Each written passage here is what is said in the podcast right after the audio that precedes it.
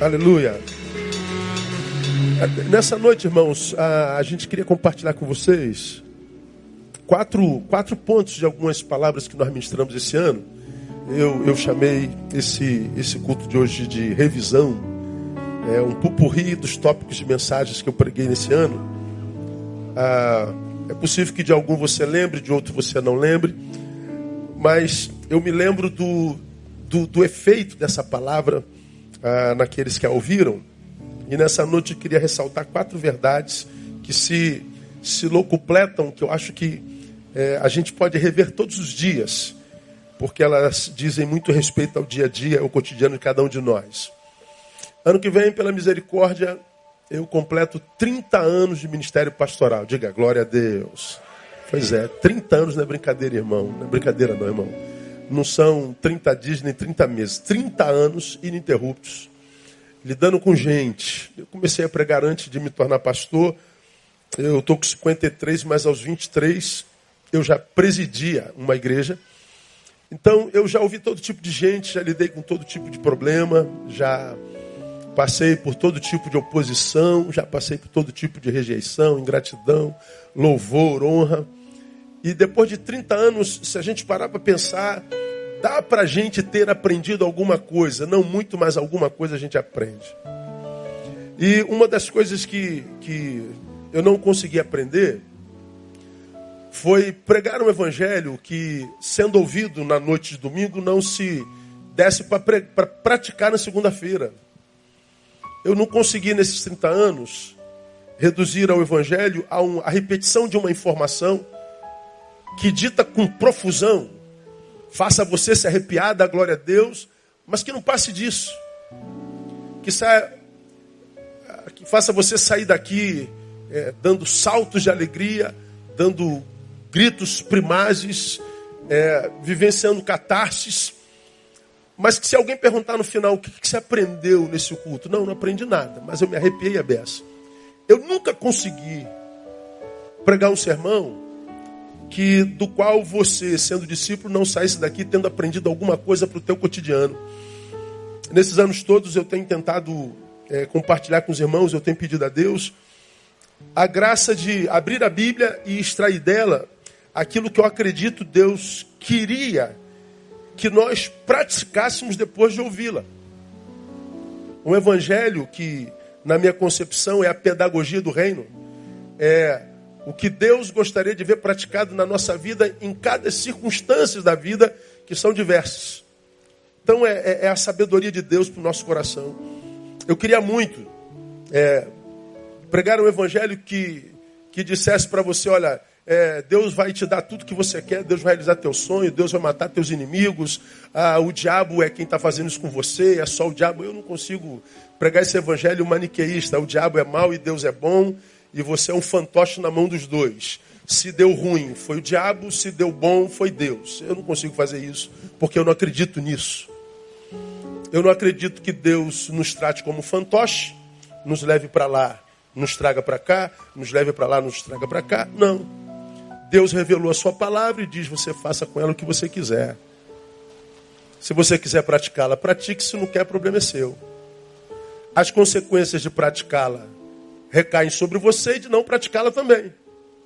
Como também não acredito que o diabo seja esse ser antagônico a Deus, mas semelhante em poder, que tem a capacidade e a liberdade de fazer comigo o que quiser como se eu fosse um fantoche na mão dele. Ele me jogasse no buraco, me jogasse no fogo, acabasse com a minha vida. Porque também não acredito nisso, porque a Bíblia diz que aquele que é nascido de Deus, o maligno, o quê?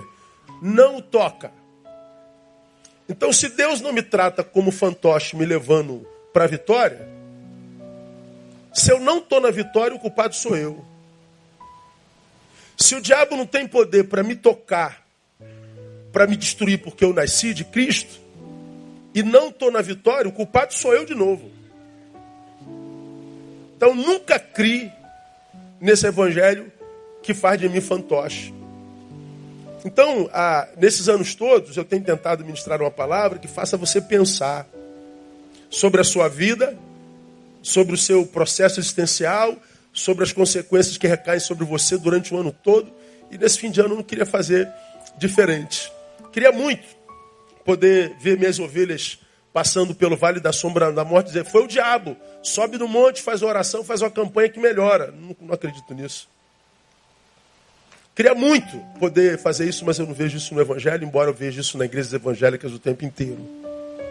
Então, nessa, nessa noite, eu queria destacar quatro tópicos que a gente ministrou durante esse ano, que eu acho que valem apenas, uh, vale a pena uh, uh, serem temas de reflexão de novo. O primeiro vem de 1 Pedro 3,17. 1 Pedro, capítulo 3, verso 17. Leia comigo.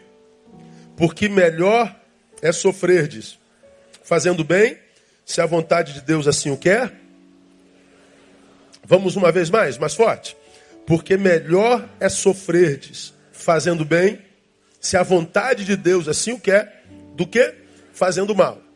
Ministrei essa palavra depois que atendi um amigo muito querido, assim, um homem de Deus que foi referência para mim durante muito tempo na minha juventude, que me pediu um horário e eu consegui um horário ele no horário de almoço. A gente almoçou junto para eu poder ouvi-lo. Não tinha hora naquela semana, mas ele tinha vivido um tsunami na vida, mas tsunami literal.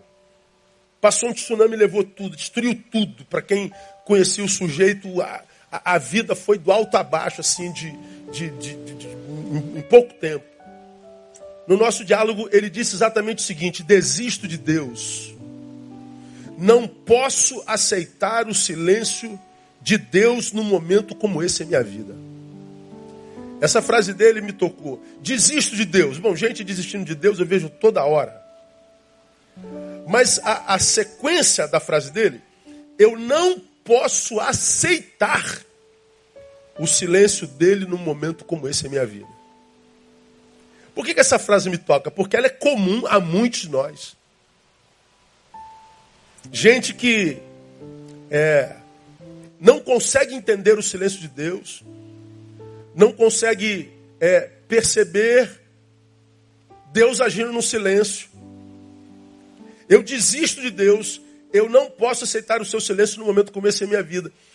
Eu disse lá, onde? Pense comigo. Aonde de fato estaria o verdadeiro problema? Em Deus que não impede o sofrimento? Ou em nós que não aprendemos a lidar com ele? Onde está o problema? Mas eu faria outra pergunta. Você acredita mesmo que é possível passar pela vida sem sentir dor, sem sofrer? Sim ou não? Dá para passar pela vida sem, sem sofrer, irmão? Não dá, irmão. Não tem jeito. Então eu não posso aceitar um silêncio de Deus num momento como esse. Ou seja, se eu estou sofrendo tanto, por que, que Deus não faz alguma coisa? O problema está em Deus. Então, essa é a forma como o sujeito viu a vida. Naquele sermão eu disse: o problema do sofrimento é o sofredor, não é a ausência de Deus. Se eu e você estamos em sofrimento, o tipo de sofredor que seremos vai determinar o poder do sofrimento em nós. Então há quem passe pelo mesmo problema que você passa e continua adorando continua servindo, continua desenvolvendo aquilo para o que nasceu, continua marchando. E há aqueles que estão sofrendo problemas iguais e dizem: Eu desisto de Deus. Ora, por que, que um continua adorando, sendo, fazendo e o outro desiste? Porque os sofredores são diferentes. Deus é o mesmo, o sofrimento é igual. Mas os que sofrem são diferentes. O problema do sofrimento é o tipo de sofredor que a gente é. Aí nós abrimos esse texto e lemos lá: porque é melhor sofrer desfazendo bem, se esta for a vontade de Deus, se Deus assim o quer, do que fazendo o mal. Ou seja, o texto é enfático e absolutamente claro sobre uma questão existencial. Na vida não existe a opção não sofrer. É melhor sofrer desfazendo bem, ou seja, quem faz o bem sofre, do que sofrer fazendo mal. Quem faz o mal sofre. Não, mas eu não quero sofrer. Não existe essa opção. Dá para entender isso, irmão? Me ajuda? Catuca alguém do solo e fala assim, irmão, 2020 vai ser uma benção, mas tu vai sofrer também. Fala, beleza. Ah, vai ter sofrimento se aguardando em 2020. Não, mas eu não aceito essa palavra. Não adianta aceitar, filho. Você pode. Está amarrado essa palavra. Eu não aceito sofrimento. Vai sofrer do mesmo jeito, amarrando o sofrimento ou não, irmão? Não existe a opção não sofrer. E mais, o texto está dizendo: é melhor sofrer te fazendo bem. Se a vontade de Deus assim o quer, o texto está dizendo: ó, há sofrimento que é a vontade de Deus, irmão. Como assim, pastor? Que mensagem de derrota é essa? Não, não é mensagem de derrota, não, irmão. Isso é mensagem de sabedoria. Derrota é o sujeito que não quer na, mergulhar na realidade para ver a vida como ela é.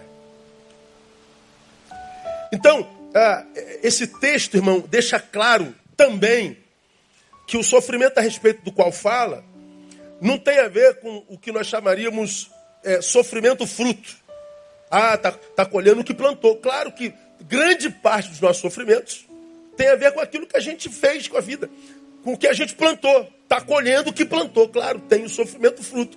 Mas esse texto não se refere ao sofrimento fruto. Por que, que ele não se refere ao sofrimento fruto? Porque ele está dizendo: quem é, produz fruto do bem, sofre. Mas quem produz fruto do mal, também sofre. Então ele está dizendo de um sofrimento que dá em gente boa e dá em gente ruim.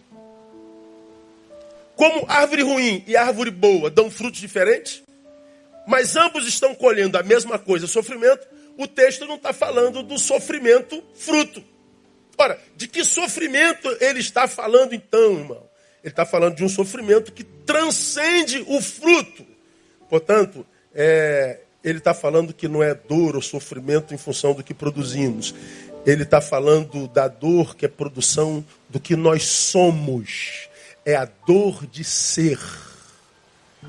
Ele está dizendo: ser dói. Ou não.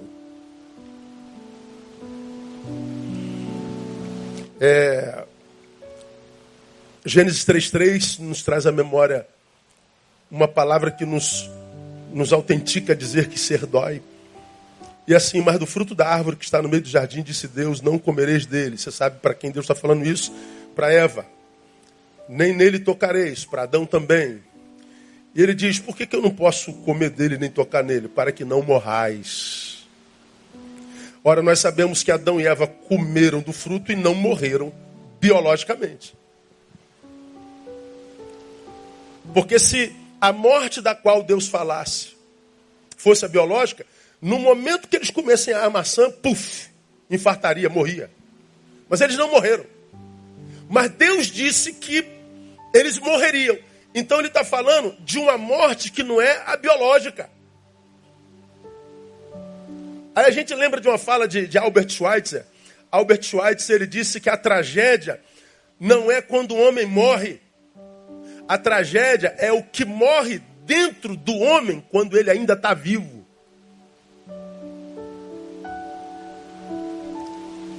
Essa dor é a dor de coisas que morrem em nós enquanto a gente está vivo. Que porque morreram em nós, faz com que a vida perca sentido. Eu não morri, mas eu não me sinto vivo. Eu não morri, mas essa vida não me é prazerosa. Eu não morri, mas essa vida não, não, não, não, me, não me apraz. É por quê? Ah, essa dor que o texto está falando essa dor que todo ser vivo vive. E ele está dizendo, Neil, você não tem opção na vida não sofrer. Você tem a opção de escolher como é que você vai sofrer. Você sofre fazendo bem ou você sofre fazendo mal. Então, esse texto nós aprendemos que viver, portanto, é administrar sofrimento.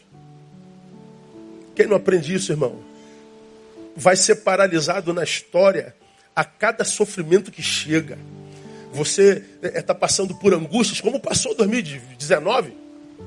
E algumas delas você nem acreditou que ia suportar. Algumas delas é, pareciam que iam te enlouquecer. Cada um sabe a dor e a alegria de ser quem é, não é? A gente sabe por onde passou, o que passou. Tem pessoas que é, muitas vezes nós é, as invejamos porque elas estão em determinado lugar. Se nós soubéssemos a história que ela teve que escrever para chegar lá, provavelmente descobrir, de, de, desistiríamos daquele lugar. Porque foi, foi uma história construída em cima de muita dor, de muita adversidade, de muita renúncia. E cada um de nós sabe o que passou nesse ano. Todos nós imaginamos conhecer o outro e A gente vê uma frase do sujeito, julga o sujeito, a gente vê um vídeo do sujeito, julga o sujeito, a gente vê uma atitude equivocada, julga o sujeito, mas nós não somos esse essa frasezinha que produzimos, nós somos esse videozinho que nós gravamos, nós não somos aquela atitude do trânsito, aquela atitude. Nós somos uma história longa e nós somos o conjunto dela. Portanto, ninguém conhece ninguém e ninguém, portanto, deveria se meter na vida do outro. Mas não adianta falar isso porque a gente continua se metendo. Agora, se a gente parasse de se meter na vida dos outros, irmãos, e se metesse na nossa, talvez a gente não veria tanta gente sendo paralisada pelo sofrimento da vida. Me angustia demais, e eu falei sobre isso esse ano. Ah, você pega os dados, mapa da violência no Brasil, 2016, ah, que, que foi o último dado, partindo para 2017, dizendo que o suicídio não para de crescer no mundo e muito menos no Brasil. Mas quando eu peguei o mapa e ministrei aos irmãos, se eu não me engano, em março desse ano, está lá dizendo que a, a faixa etária que na qual mais cresceu o número de suicídio é a faixa etária entre 12 e 15 anos de idade. Cara, isso me enlouquece, sim. Como é que uma pessoa aos 12 anos, irmãos, pode imaginar que chegou ao ápice da dor? Como é que uma pessoa aos 15 anos pode imaginar que a vida é angústia pura, que não vale a pena, a ponto de dar cabo da própria vida. Como que uma pessoa com 13 anos faz isso, irmão? Aí eu falei lá naquele, naquele, naquele, naquele sermão, eu e você com 12 anos, irmão, a gente estava há, há 30 anos atrás, 20 anos atrás, não, 20 não, 20 ainda não, talvez não, talvez sim também. Com 12 anos a gente estava a gente estava brincando de pique lateiro, irmão. Licença cascuda, hein, irmão? Pique lateiro. Pergunta o moleque daqui, sabe o que é pique lateiro, irmão? Nem imagina, né? Licença cascudo, né? Cara, a gente estava subindo um pé de jamelão, comendo jamelão. É, como eu falei, até fazer cocô roxo, irmão. A gente cagava roxo. Dava dor de barriga no outro dia, a gente estava brincando. É, chovia, a gente partia para. Vamos tomar banho de chuva, voltava igual um porco. Porco, preto. Apanhava da mãe mais feliz, irmão. A gente, a gente brincava de carrinho de rolimã, arrebentava o corpo todo, jogava futebol gozinho sem, sem tênis, arrancava o tampão do dedão. A gente tem, a gente que é pai, a gente tem o, o nosso corpo todo marcado, irmão. A gente tem ponto tudo que é lugar. A gente pegava frieira na rua, bicho de pé. A, a, a, a, pô, a gente se lascava todo. Mas a gente era feliz, irmão. Fala a verdade, irmão. Chegava da escola, mãe, vou pra rua. Pô, podia ir pra rua. Não tinha perigo na rua. E a gente ficava na rua até ele ir atrás da gente. A gente era nós trazemos no nosso corpo as marcas da nossa infância. Você é desse tempo, glória a Deus, irmão. Hoje as crianças com 12 anos estão se matando, gente. É a dor de ser. É a angústia de ser. E a Bíblia diz: esse tempo chegaria, filho meu. Então não tem como paralisar e dizer, Deus, por que, que o Senhor está em silêncio? Deus, por que, que tu não fazes? Deus, onde é que tu está? No mesmo lugar. Eu estou no mesmo lugar. Só que quem tem que fazer é você. É a tua postura que determina o poder do sofrimento sobre a tua existência. Então não dá para ficar ouvindo um pastor dizendo Deus vai te tirar daí, Deus vai mudar a tua sorte, Deus vai te honrar, Deus vai não sei o quê. Aí você fica gritando aleluia, glória, Deus vai dar certo. Quando acaba o culto, a tua vida está a mesma coisa porque não mudou postura. Não mudou postura. Viver é administrar sofrimento. Eu não queria que fosse assim. Eu queria muito que quando eu tivesse com dor, quando eu tivesse desanimado, quando eu tivesse esperançado, eu entrasse no meu quarto, me ajoelhasse e clamasse ao Senhor e o Senhor respondesse na hora. É, mas a maioria das vezes eu entro no meu quarto, me ajoelho, clamo ao Senhor, choro e o que eu ouço é nada. E a sensação que eu tenho é que Deus não está nem aí, nem me ouviu que Deus não se importa. Só que o que, que eu sei? Que o que está acontecendo não é que Deus não me ouviu, que Deus não se importa, que Deus não quer saber. O problema está na minha sensação. Porque Ele nos ensinou na palavra que eu não preciso senti-lo para saber que Ele está comigo. Eu sei que Ele está comigo, porque Ele disse que estaria comigo todos os dias. De modo que, tendo sensações da Sua presença ou não, eu sei que Ele está comigo e por causa disso a gente prossegue. E chegamos ao final de 2019. Eu quero que você aplauda Ele, porque Ele é bom. Não existe na vida a opção não sofrer. Tira isso da tua cabeça. Vai sofrer sim, lamentavelmente. Mas e daí, se a gente está preparado para o sofrimento? Aprendemos que a graça de Deus, portanto, não é graça só para me livrar do sofrimento, é graça de Deus para me capacitar para Ele. Pode chegar sofrimento, eu estou em Jesus de Nazaré. Eu estou preparado para você. E ele disse que ele não permitiria que viesse provação, sofrimento, adversidade que fosse maior do que aquela que a gente pudesse suportar. Então, irmão, quando chegar o sofrimento 2020, fique tranquilo. É menor do que você, você vai suportar no nome de Jesus. Segunda revisão, vem de 1 Tessalonicenses 5,18.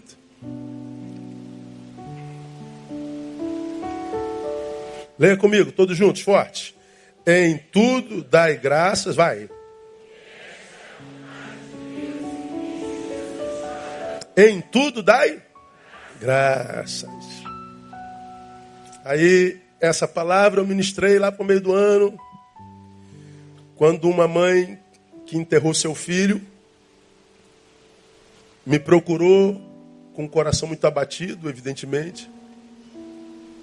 Abriu a Bíblia, leu esse versículo, diz: Eu posso dar graça pela morte do meu filho, pastor? Em tudo dá graças? E ela falou assim com como quem diz, eu quero que só me explique isso aqui. Que porcaria de Deus é esse? Que diz que eu tenho que dar graças em tudo. Ou graça por tudo, como ela, como ela disse. Bom, dar graça por tudo me parece, sobretudo, uma atitude ilógica. Né? Eu não tenho como dar graça porque meu filho morreu. Eu não dou graça nem quando meu quando o Flamengo ganha do Vasco, irmão. E olha que tô, tá ruim. Eu não dou graça quando eu faço o propósito de emagrecer 3 quilos e não consigo. Eu não dou graça quando faço o propósito de emagrecer 3 quilos e engordo 5. Acontece contigo, irmão? Quem engordou esse ano, diga glória a Deus. Aí, viu, irmão? Pois é. É glória a Deus mesmo, porque o ruim, irmão, é emagrecer porque não tem o que comer. Então, se você está gordo, tem o que comer. Então, você é um abençoado. Então, vive a tua gordura com ação de graça, miserável. Para de chorar. Eu estou gordo, não consigo emagrecer, Jesus, eu gordo. Aí eu falei, hoje, cadê o, o, bebê? Tá aí não? Tá não, né? O Flavão, o Flavinho? Veio de manhã, mas à noite não tá aí não. Né? Flavinho é mais alto que eu. Pesadão. Eu, eu peso 99. Ele deve estar, tá um, quando saiu daqui, ele foi para Roraima, foi transferido para Roraima. Aí hoje ele aparece aqui fininho. Falei, rapaz, eu vou pegar o povo gordo mandar tudo para Roraima. Que eu já descobri como é que faz para emagrecer. Pois é. Ah, não tem como a gente dar graça por tudo, não. Isso é ilógico. Então como é que está lá, pastor? Em tudo dá graça. É isso mesmo que Deus. Que eu dê graça pela morte do meu filho? É, não, isso parece lógico. Só parece. Parece lógico, mas é só parecência, só parece. Porque se fosse ilógico, não estaria registrado na Bíblia Sagrada e mais como uma ordenança. Isso não é uma sugestão. Ó, quando vocês sentirem vontade, dá graça. Se não der, tudo bem, beleza. Ó, se você estiver bem, teu time ganhou, dá graça. Não está bem? Ah, chuta o balde. Chuta um palavrão. Não, não, se você se sentir, tiver alimentado, legal, mas se estiver deprimido, né, se o marido se comportou, dá glória, se não, arrebenta a cabeça dele. Não, isso não é uma sugestão. Isso aqui é uma ordenança, é dar graça em tudo. Em tudo dar graças não tem a ver com andar com a palavra obrigado na boca. Dar graças não é só dizer obrigado. É, dar graça em tudo tem a ver com o espírito com o qual se caminha no mundo e tem a ver com a saúde do nosso olhar. Pense. A irmã enterrou o, filho, o filhote dela. Enterrou. Tem de graça nisso? Depende dos seus olhos. que é pior? Ó, vou tocar num ponto frágil para algumas de vocês, tá? Ter um filho e enterrar, ou desejar demais um filho não poder tê-lo?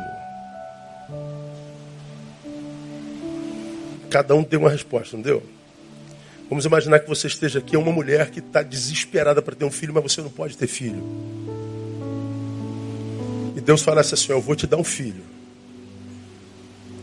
Mas o teu filho vai ser como Isaac. Aos 12 anos eu vou pedir que você o sacrifique a mim. Se você soubesse que ia ter um filho, mas que aos 12 anos ele ia morrer, você preferia tê-lo a si mesmo ou abriria a mão de tê-lo? Eu duvido que alguma mãe aqui dissesse: Ah, não, eu queria meu filho nem que fosse por um mês. É uma questão muito, muito sinistra. Eu não dou graça porque meu filho morreu, mas eu posso dar graça porque eu tive um filho, não posso? Eu não posso dar graça porque roubaram meu carro, mas eu tinha um carro para roubar. Eu não dou graça porque adoeci, mas dou graça porque tive saúde até o dia da doença. E mais, vivo a doença na esperança de que o meu Deus se chama Rafá, o Senhor que sara. Tem a ver com olhar, irmão. Eu não dou graça porque estou desempregado, mas eu dou graça porque estou desempregado e ainda assim um pão de alguma forma tem chegado à minha mesa. Está dando para entender o que eu estou falando? Dar graça tem a ver com o olhar e com o espírito com o qual se caminha no mundo. Porque tem gente que tem tudo e ainda assim não dá graça, murmura. Tem a ver com o que carrega dentro. Tem a ver com para onde eu olho quando parte do tudo pelo que eu tenho, tenho, devo dar graça, não me inspira fazê-lo. Em tudo dá graça, mas o tudo que eu vejo não inspira da graça. Pois é, depende da saúde do teu olhar. Depende da saúde do teu olhar.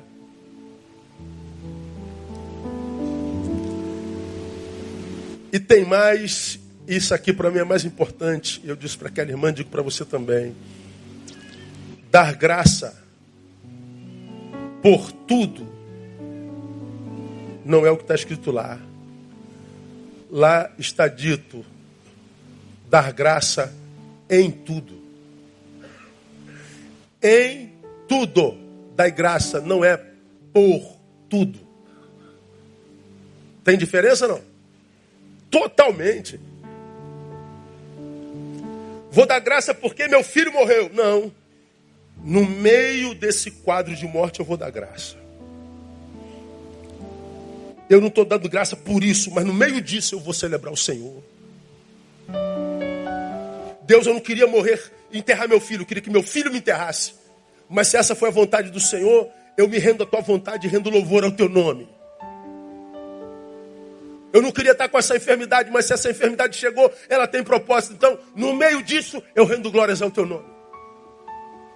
Eu não queria que 2019 fosse como foi, mas a despeito de como foi, eu cheguei ao final dele. Então eu vou te dar glória a despeito dele ter sido como foi.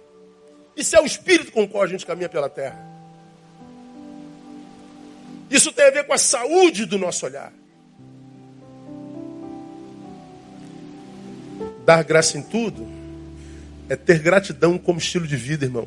A gratidão devia ser um vício nosso. É da graça, da graça, da graça. Agradeça por tudo. Graças a Deus. Graças a Deus. Graças a Deus. Isso quando vira um hábito, irmão, muda os ares sobre a tua cabeça. Você conhece bem a história da gratidão. Você, você, você se tem o catonho hoje, você está no catonho e está chovendo, ah, você é mulher, não sabe trocar pneu, teu pneu furou. Aí é, eu estava falando hoje que nós vivemos uma incredulidade generalizada, ninguém acredita no bem mais e nem na bondade humana. Aí você está, após o culto noturno, na estrada do Catonho, sem luz, acabou a luz que está chovendo, teu pneu furou, para um carro com dois homens e desce. Fala, irmão, o que, que você pensa? Você já espera o verbo, perdi, né? Perdeu uma coroa. Aí desce os dois caras e fala assim: Boa noite, senhora, podemos ajudar a senhora que ajuda para trocar o pneu? Hã?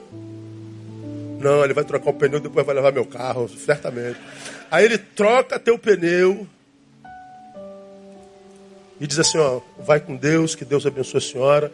Tenha uma boa semana, feliz ano novo para a senhora, tá? Volta por carro os dois caras e vou embora. Tu fica assim com essa cara de paisagem, meu Deus. Eu pensei que os caras iam me pegar, me, me estuprar, me matar, jogar meu corpo lá dentro do mato, ia levar meu carro e tal. Não, os caras só queriam me abençoar. Só que os caras te abençoaram e você não diz pelo menos obrigado.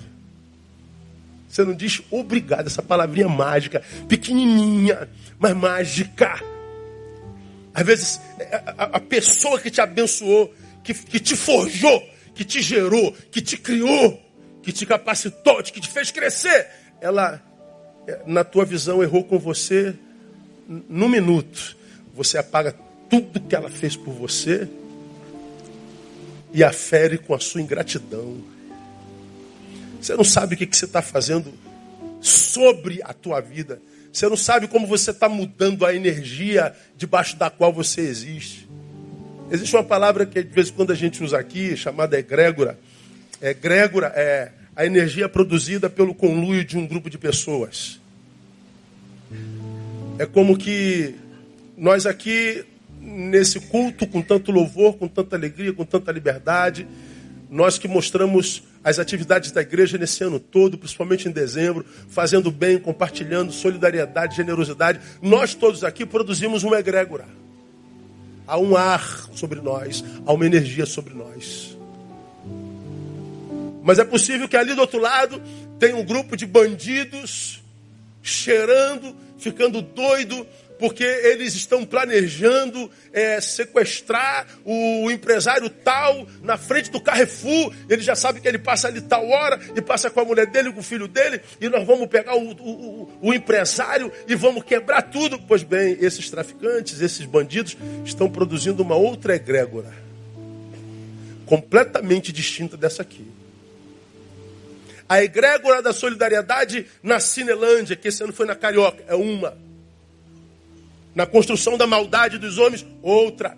Pois bem, quando eu e você passamos pela terra com gratidão, nós construímos uma egrégora sobre nós. Quando nós somos tomados pela ingratidão, mudamos essa egrégora.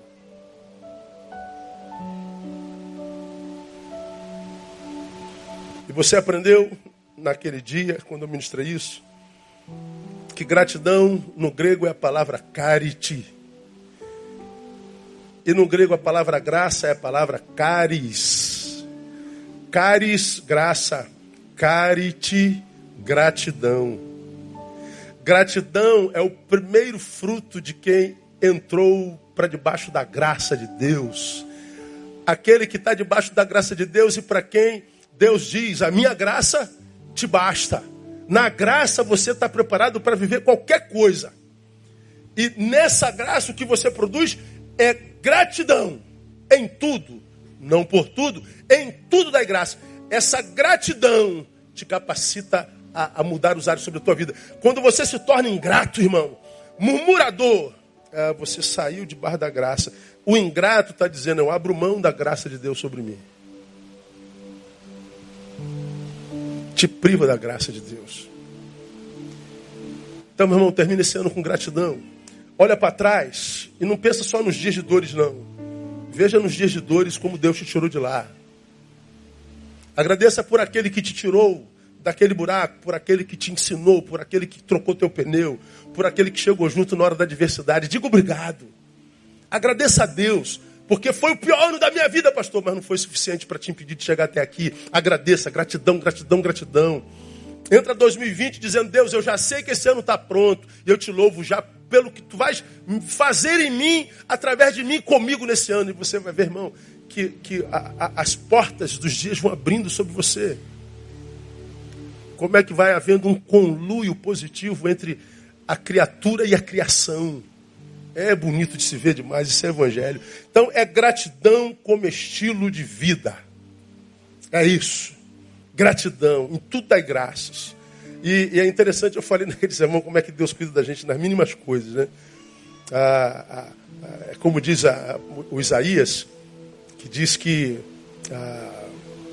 há uma, há uma, uma conexão entre a criatura e o Criador, que então os outeiros romperão em cânticos diante de ti, e no lugar da, da, da, da faia, a murta, o que será um sinal diante do Senhor. Ou seja, é, nós, vemos, nós vamos vivendo uma, uma conexão é, comunal, ou seja, de comunhão com toda a criação de Deus. E vai conspirando a nosso favor nos mínimos detalhes. Eu, às vezes, brinquei falando isso, né? Brinquei, mas falando a verdade. Tem gente que não acredita, não, não posso fazer nada.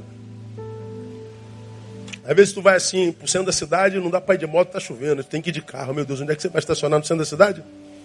Às vezes eu estou com um colega pastor, estamos numa reunião de qualquer coisa, diz assim, cara, onde é que a gente vai estacionar? Fique tranquilo, quando eu chegar, um carro vai estar saindo para eu entrar, sempre assim. Que é isso, Neil? É, pode ficar tranquilo, irmão. Na hora vai abrir um carro. Meu irmão, todo lugar que eu vou, tem um carro saindo para eu entrar.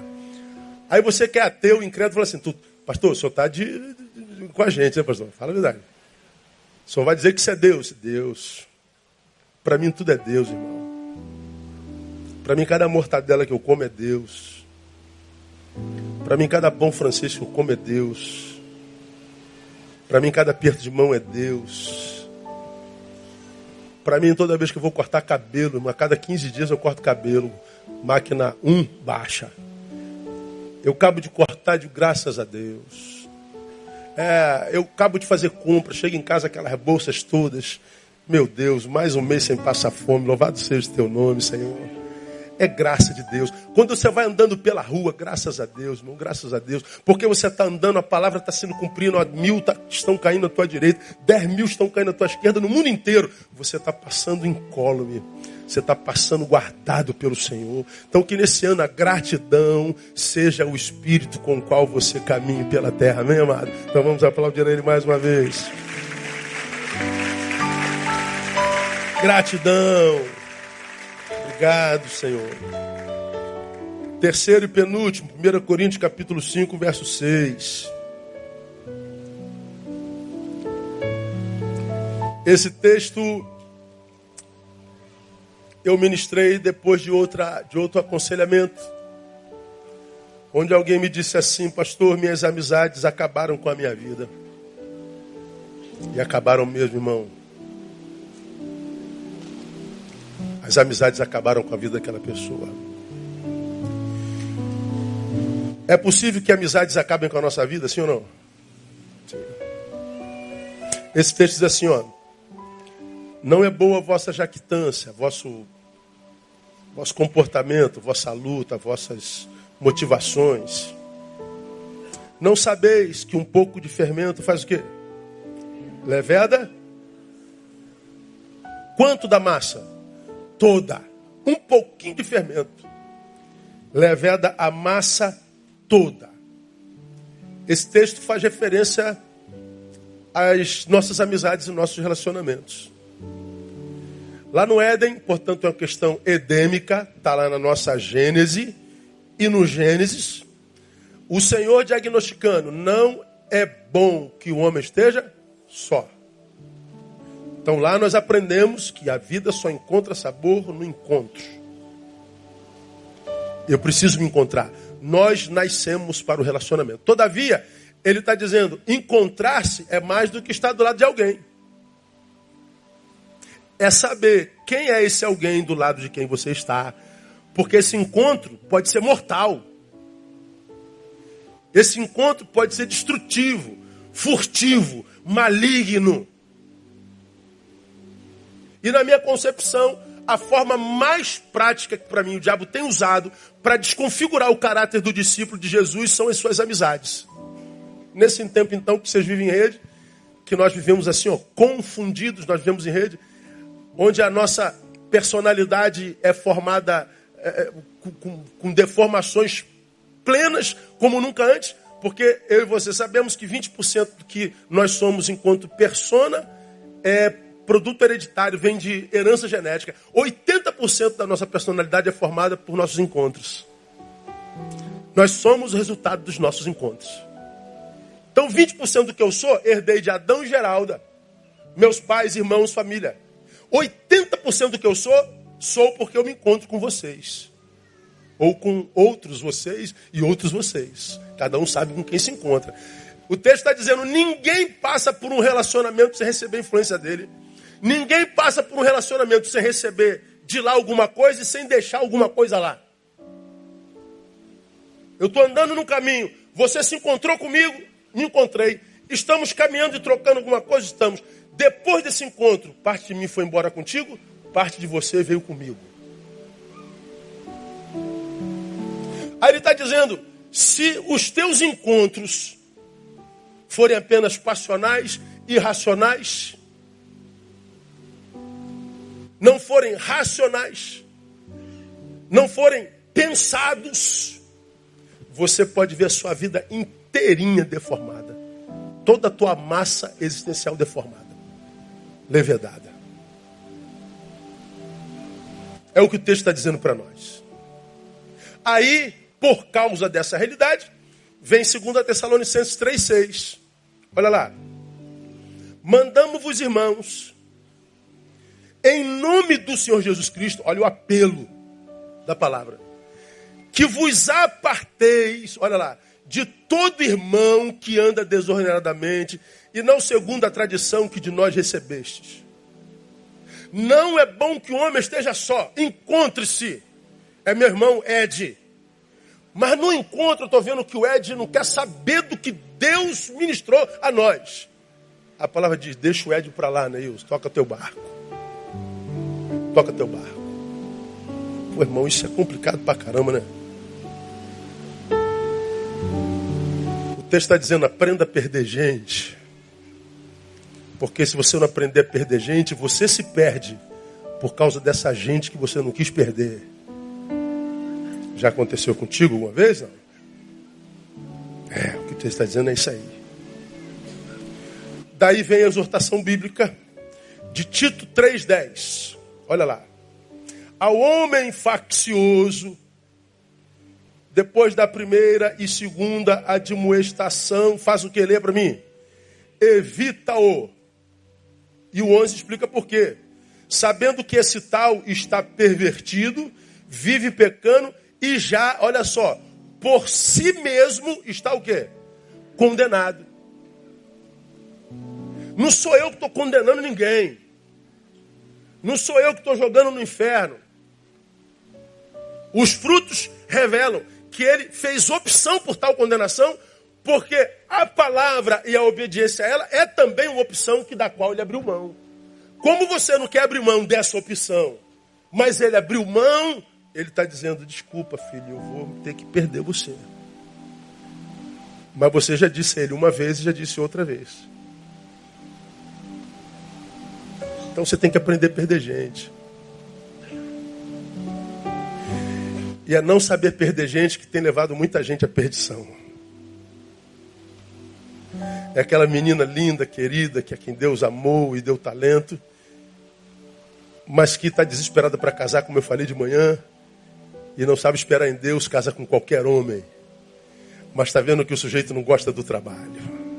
Deitão. Ele não honra pai e mãe. Deus não faz prioridade alguma, não entra na sua série de, na sua lista de prioridades. Ele é aquele que trata Deus como um mendigo, lhe dá o resto do tempo, o resto do talento, resto da semana, resto do seu dinheiro, resto de tudo, mas quer ser tratado como príncipe por ele. Você está vendo o caráter, você está vendo onde Deus está lá, você está vendo como se lida com o trabalho, você está vendo como lida com pai e mãe, você está vendo que tipo de gente é, mas você está desesperada, desesperado, quer casar de qualquer jeito e casa. Pois é, vai se perder. Ouve o sermão que eu preguei hoje de manhã, que um dos tópicos trata sobre isso aí. Esse texto está dizendo, irmão, que nós precisamos cuidar bem das nossas amizades, das nossas relações. E quando eu leio o título, volta para o versículo 10, painel. Ao homem faccioso, depois da primeira e segunda demonstração, evita, deixa aí. Falou uma, duas vezes, falei, pastor. Já ouviu o que foi dito para todos no púlpito? Ouviu. Não quer ouvir? Deixa aí. Pastor está sofrendo. Para quem perdeu a audição, a única forma de salvar é através da dor. Quem aqui já apanhou do pai e da mãe e apanhou de verdade. Fala a verdade, irmão. Levanta a mão bem. Quem apanhou do pai e da mãe? Ó, pode ver, tem mais de 30 anos, provavelmente. Porque na nossa época o coro cantava mesmo. Cantava, irmão? Ah, irmão, aquele, aquele, aquele cintinho atrás da porta, irmão. Fala a verdade, irmão. O coro cantava e cantava bonito, irmão. Não tinha, não, não tinha papo, não, irmão. O coroa não dialogava, não. Ih, vai pro Acabou. Chora, neném. É isso. Pancadaria. Agora me respondam vocês. Por que, que você apanhou? Eu sei por quê. Você não quis ouvir seu pai. Foi isso ou não foi? A única forma de salvar quem não ouve é através da dor. E se a dor não salvar, ele em si mesmo está perdido. Ele fez opção pela perdição.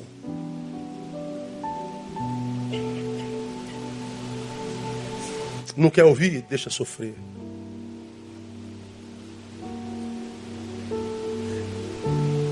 E se não se salvar, pastor, fez opção pela perdição. O que, é que esse texto está me ensinando? Numa relação que se pretende abençoadora, olha só, irmão. A análise do fruto do outro é de vital importância. Vou repetir. Numa relação que se pretende abençoadora, a análise do fruto do outro é de vital importância. Lembrando que, tirando nós mesmos, nós somos o outro do resto do mundo, não é verdade? Eu só não sou outro para mim, mas para o resto do mundo, o outro sou eu. Então, meus frutos devem ser analisados e eu devo analisar o fruto daquele com que eu me relaciono. O que, que o texto está dizendo? Ao homem faccioso. Como é que você sabe que é faccioso? Porque eu estou analisando o seu fruto. Eu estou vendo que ele é da divisão. Eu estou vendo que ele não honra liderança, pai, mãe, nem coisa alguma. Eu estou vendo que não tem gratidão. Nunca diz obrigado para ninguém, nem coisa alguma. Nunca elogia ninguém, só aponta os erros. Nunca. Opa, esse cara é faccioso. Eu estou me relacionando com ele com ela, mas estou vendo que é faccioso. Ora, porque eu quero ter uma relação saudável, o fruto do outro precisa estar sobre análise. Isso é fundamental para uma relação abençoadora. Agora lembrem, eu disse lá, deve estar sobre análise, não sobre julgamento. É diferente.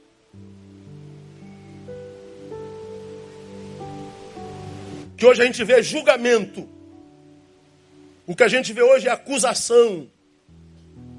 E a gente acusa porque discorda. Agora senta com o sujeito e troca uma ideia. Ih, é verdade, eu não tinha visto por esse prisma. Pois é, como a gente não dialoga, a gente julga. E porque a gente julga, a gente perde gente preciosa. O texto é análise. Qual a diferença, irmão, entre análise e juízo? A análise só é possível para quem está perto.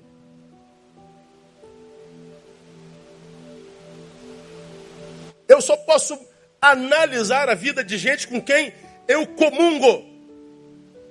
E o juízo? Ah, quem analisa de, de, de longe, analisa com dados parciais, porque não está lá, ele não é testemunha ocular. Então essa análise não é análise, é juízo. Então, ah, se você conseguir, irmão, é, fechar sua boca, podar a tua língua, se meter menos na vida de gente que você não conhece, não anda perto, de estabelecer juízo sobre juízos que fizeram sobre alguém para você, você provavelmente consiga atrair gente boa nesse ano e afasta gente que não vale nada. Como nós aprendemos, cada um de nós recebe da vida o que oferece a vida. Lembra disso? Vamos imaginar que eu pegue aqui no meu bolso um punhado de alpiste e jogue aqui. O que, que eu vou atrair? Passarinho. E se do outro bolso eu tirar um pouquinho de açúcar, o que, que eu atraio? Formiga. E se daqui desse bolso eu tirar carniça, o que, que eu atraio? Eu atraio da vida que eu ofereço a vida. O que, que você oferece à vida quando abre a tua boca em juízo? O que, que você oferece à vida quando tecla com tanta impiedade, sem conhecimento de causa? O que, que você atrai para a vida? Quer atrair coisa boa, irmão? Espalha coisa boa. Conhece o sujeito? Não, então cala a boca. Ah, mas ele disse que não presta, ele também. O problema é dele. Escala a tua, tua boca. Se aproxime dele e tire o diagnóstico. Aí você pode abrir a sua boca.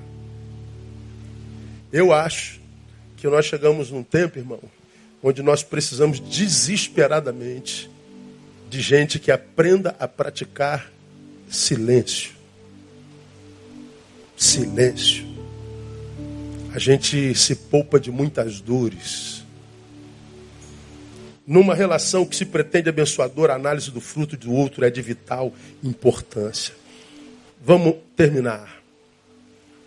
Salmo 30, verso 5. São os quatro tópicos que eu queria destacar dos sermões do ano. Os quatro tópicos foram tópicos de sermões inteiros. Você pode procurar nas redes lá, você deve achá-los. Esse texto, para mim, foi assim, absurdamente revelador.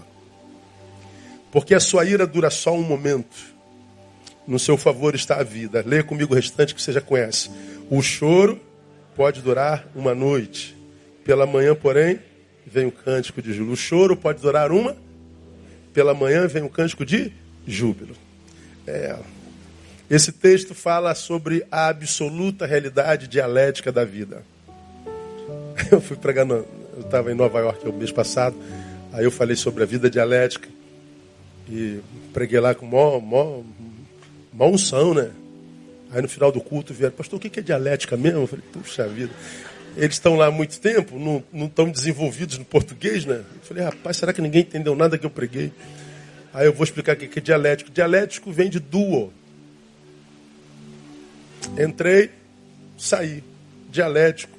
Subi, desci. Tô bem, tô mal. Ser dialético é ser uma moeda com duas vertentes. Explicando bem, bem A, B, C, D, F.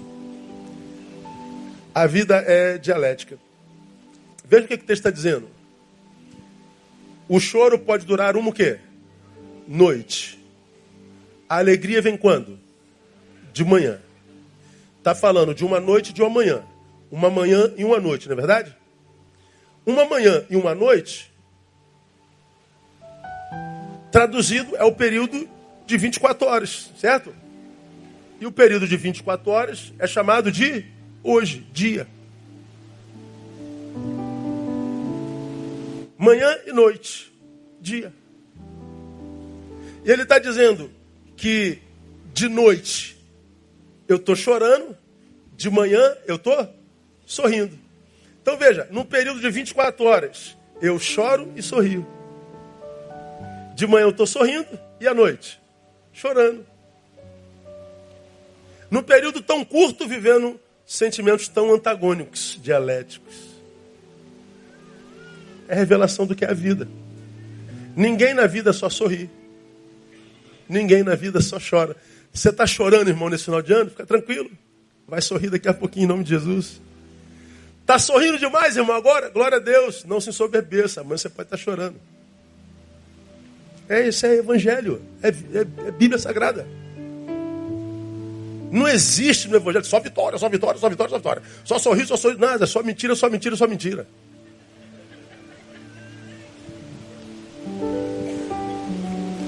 Veja, a vida é assim, dialética. O dia, num período de 24 horas, sentimento tão antagônicos. Diz mais. Se de um lado, amanhã, está lá, acaba com a tristeza da noite, por outro lado também está dizendo que a noite acaba com a alegria da manhã. O texto podia estar assim, ó, o riso, o júbilo pode durar o dia inteiro, mas com o cair da noite vem a angústia.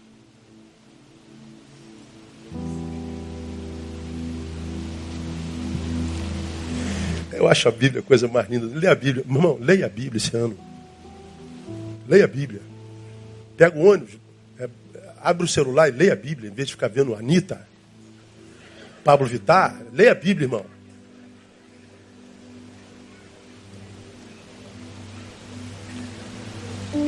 Agora pense comigo para a gente terminar. Se assim é, se a vida é dialética, choro e alegria? De onde vem a equivocada ideia de que a vida não vale a pena, de que a vida não perde sabor, de que a vida perde sentido quando o tempo é de choro? Minha vida acabou, pastor. Por quê? Porque chegou o tempo da angústia. Minha vida acabou. Cara, como é que a gente ouve isso toda hora? Minha vida acabou. Por quê? Porque o casamento. Não, o que acabou foi teu casamento, irmão. Não foi a vida. Minha vida acabou, mas não fui demitida. Não, o que acabou foi tua vida profissional temporariamente, mas a vida continua. Minha vida acabou porque minha mãe morreu. Não, a, a vida que acabou foi da tua mãe. A tua continua, irmão. A minha vida acabou. Mas perdeu sentido porque o choro chegou. Perdeu sentido porque a angústia chegou. Perdeu sentido. Mas como que perdeu sentido? Se a Bíblia me ensina que é assim mesmo.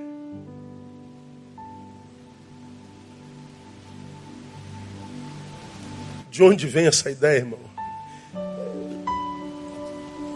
De duas possibilidades. Primeiro, de alguém que não amadureceu o suficientemente para entender a vida como de fato é dialética. A vida é assim. Um dia eu choro, um dia eu sorrio. Um dia eu estou celebrando aniversário, no outro dia eu estou celebrando culto fúnebre. Num dia eu acordo, quero viver 200 anos, no outro dia eu não queria nem ter acordado. Num dia eu olho para a Bíblia, vou, vou ler 30 capítulos hoje, outro dia eu olho, não vou ler nada, não estou afim de ler a Bíblia. Num dia eu acordo e vou falar com Deus hoje 24 horas, eu não quero papo contigo. É assim a vida. Ou não é? Tem dia que você está um rio de água viva fluindo. Tem dia que você é um deserto existencial. Uma angústia que te toma, que você, meu Deus do céu, de onde vem essa desgraça? É daí de dentro mesmo. Se assim é, ao invés de envidarmos esforços para responder perguntas para as quais jamais teremos respostas, ah, tais como por que Deus? A gente não vai saber nunca, irmão. Não vai saber nunca. Por que, que aconteceu com meu pai não com teu? Com meu filho, não com teu? Por que que... Imagina ontem, eu citei de manhã a mãe do, do cabo da marinha, 27 anos, que viu seu filho morrer com a linha no pescoço. Pô, meu irmão, no final de ano, o moleque bombando na Maria, o moleque do bem, o moleque trabalhando, o moleque eh, trazendo orgulho para a mãe, daqui a pouco a mãe está enterrando o menino por causa de um bendito que não abre mão daquela linha maldita. que se diz para uma mãe dessa, cara?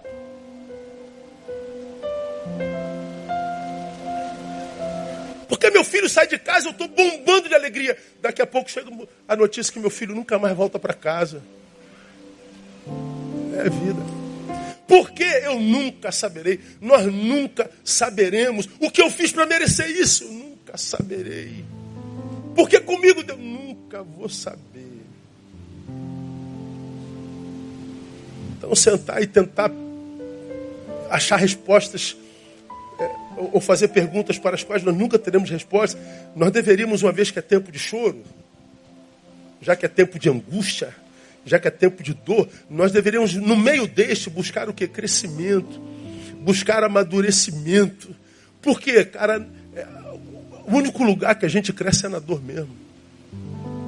Ninguém cresce na festa, na celebração, a gente só cresce na angústia. A gente só cresce diante dos dias maus. A gente só cresce na adversidade. A gente cresce no hospital, internado.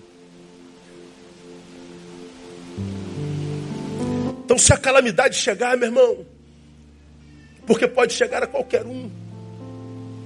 Eu vou para lá, vou para cá o tempo todo, o ano todo.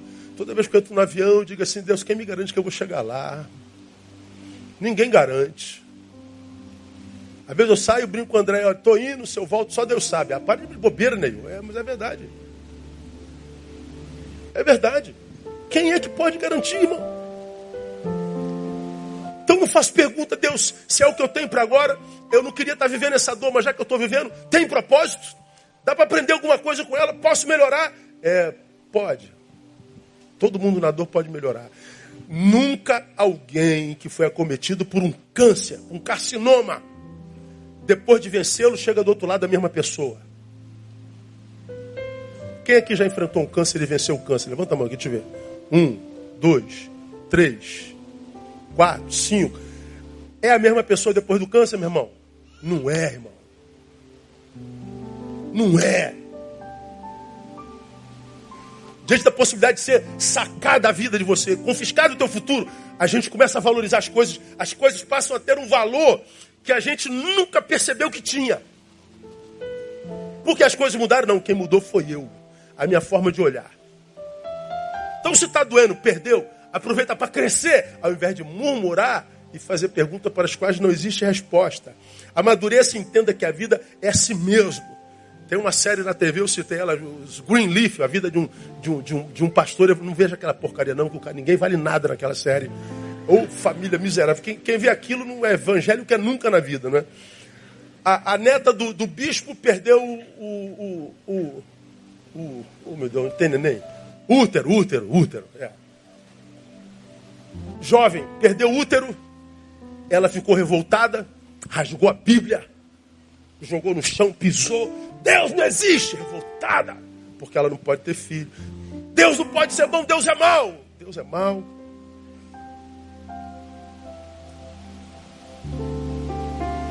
Aí contei a experiência, que eu já contei aqui 1.600 vezes, com todas as minhas hipérboles. A gente está no cemitério enterrando uma criança. No mesmo dia, na mesma hora, nasce outra criança. Quando eu ia para o cemitério enterrar uma criança, eu, eu fui no carro da, da, igreja pensando, meu Deus, como é que. É, que, que se fala no enterro de uma criança?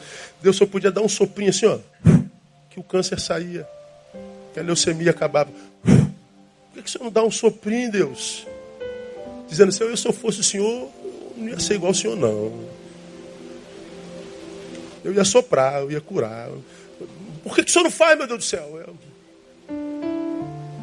O pessoal vai falar, o Senhor é mau, Senhor não é possível, cara. sopra aí, Senhor. Não, ele não sopra, a menina morreu. O que, que eu falo num negócio desse? Aí estou indo, o telefone toca, pastor, meu filho nasceu bem, perfeito, porque foi uma gravidez muito perigosa, mas o menino nasceu perfeito e tal. Aí quando eu chego no cemitério, eu estou lá no corpinho da criança, digo, eu sei que, se não todos, quase todos aqui, ao ver um corpinho desse aqui, deve pensar, pô, Deus não pode ser bom. Como é que Deus pode permitir um negócio desse? Podia dar um soprinho curável, não é verdade? Todo mundo, é verdade, verdade. Deus podia Pois é, quando eu estou aqui diante de um corpo de uma criança no cemitério, eu tenho a ideia de que Deus é mau. Agora, se a gente se transportasse para onde está uma outra família da nossa igreja, que é dentro de um berçário onde uma criança acabou de nascer. Se no cemitério, diante de um corpo de uma criança, Deus é mau, o que Deus é no berçário diante de um corpo que acabou de nascer perfeito? Ah, Deus é bom. Mas se um morreu na mesma hora que o outro nasceu, Deus é bom ou Deus é mau? Pois é, algum de nós acha que Deus muda a proporção do que acontece conosco. Passei no concurso, Deus é bom ou mal? Bom. E se eu fui reprovado? Ah, Deus é mal. Emagreci 15 quilos nesse mês. Ah, Deus é maravilhoso. Engordei 12. Deus é horrível. Meu casamento está bombando. Deus é maravilhoso. Meu marido está me traindo. Deus é mal. Foi curado, Deus é bom, estou doente, Deus é mau. A gente acha que Deus muda a proporção do que acontece com a gente. Olha que ridículo que a gente é, irmão.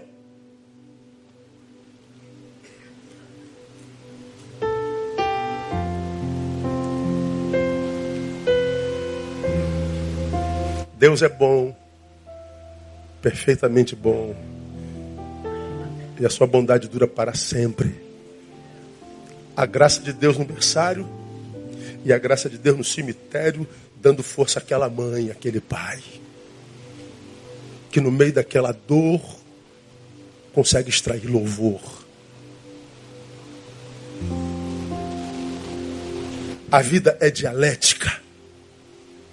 Isso, na minha concepção, também deveria nos levar a pensar, irmão, sobre qual a parcela de culpa que a igreja tem em gerar discípulos tão incapacitados para viver no mundo como o nosso, tão cheio de dor e solidão. Eu fico espantado com os crentes tão incapazes de, de lidar com dor. Eu fico incomodado com uma geração tão mimimi, tão murmurador e desistente. Meu Deus, que tipo de mensagem estamos pregando nesse país que não prepara gente capacitada para dor, gente capacitada para encarar esse mundo louco, dialético, injusto, mau, polarizado, individualista. Tipo de mensagem se prega nas nossas igrejas hoje. Cada um sabe o que está ouvindo. E eu vou terminar. De onde vem a ideia de que a vida não vale a pena quando a dor chegou, se a Bíblia diz que ela é dialética? Vem de alguém que acreditou, mais uma vez, equivocadamente, que existe algum estágio perene nessa vida dialética. Não existe perenidade na dialética. Não existe perenidade na dialética. Na dialética, nós somos, grave isso, uma eterna desconstrução, um, um, um ininterrupta, uma ininterrupta desconstrução e o eterno vir a ser. Por que uma ininterrupta desconstrução? Porque eu estou chorando agora, mas eu não sou uma ininterrupta desconstrução, eu sou um choroso que está sendo desconstruído porque a noite está acabando e daqui a pouco eu estou no júbilo. O chorão não existe mais. Foi desconstruído. Eu sou uma ininterrupta desconstrução. Mas ao passo que na manhã eu estou celebrando com júbilo, mas também estou sendo desconstruído. Porque a noite está chegando. O jubiloso está acabando de sumir em mim e o chorão está voltando de novo. Eu sou um chorão que vai ser desconstruído e eu sou alguém que virá a ser alguém que celebra uma eterna desconstrução, um eterno vir a ser. A vida é dialética. A gente vai mudando todo dia, toda hora. E o que, que o Evangelho faz com a gente? Nos ensina a chorar e nos ensina a sorrir. A gente chora sem se sentir fraco ou medíocre e a gente sorri, celebra sem se tornar soberbo a gente aprende que Paulo tinha razão quando ele disse: Posso todas as coisas naquele que me fortalece. Você pode chorar, você pode sorrir, você pode perder, você pode ganhar, você pode engordar, emagrecer, você pode querer e não querer, você pode todas as coisas. Que venha 2020, irmão. Você está preparado para Ele em Jesus de Nazaré. Você só precisa crer nisso. Você só precisa não se atrapalhar para que Deus faça a obra na tua vida. Porque, como eu falei, e aqui termino, para nós o ano começa dia primeiro. Em Jesus ele já está pronto. E o ano que ele fez para você foi um ano de vitória e de superação. Quem recebe o melhor aplauso a ele, vamos ficar em pé, vamos orar, vamos embora.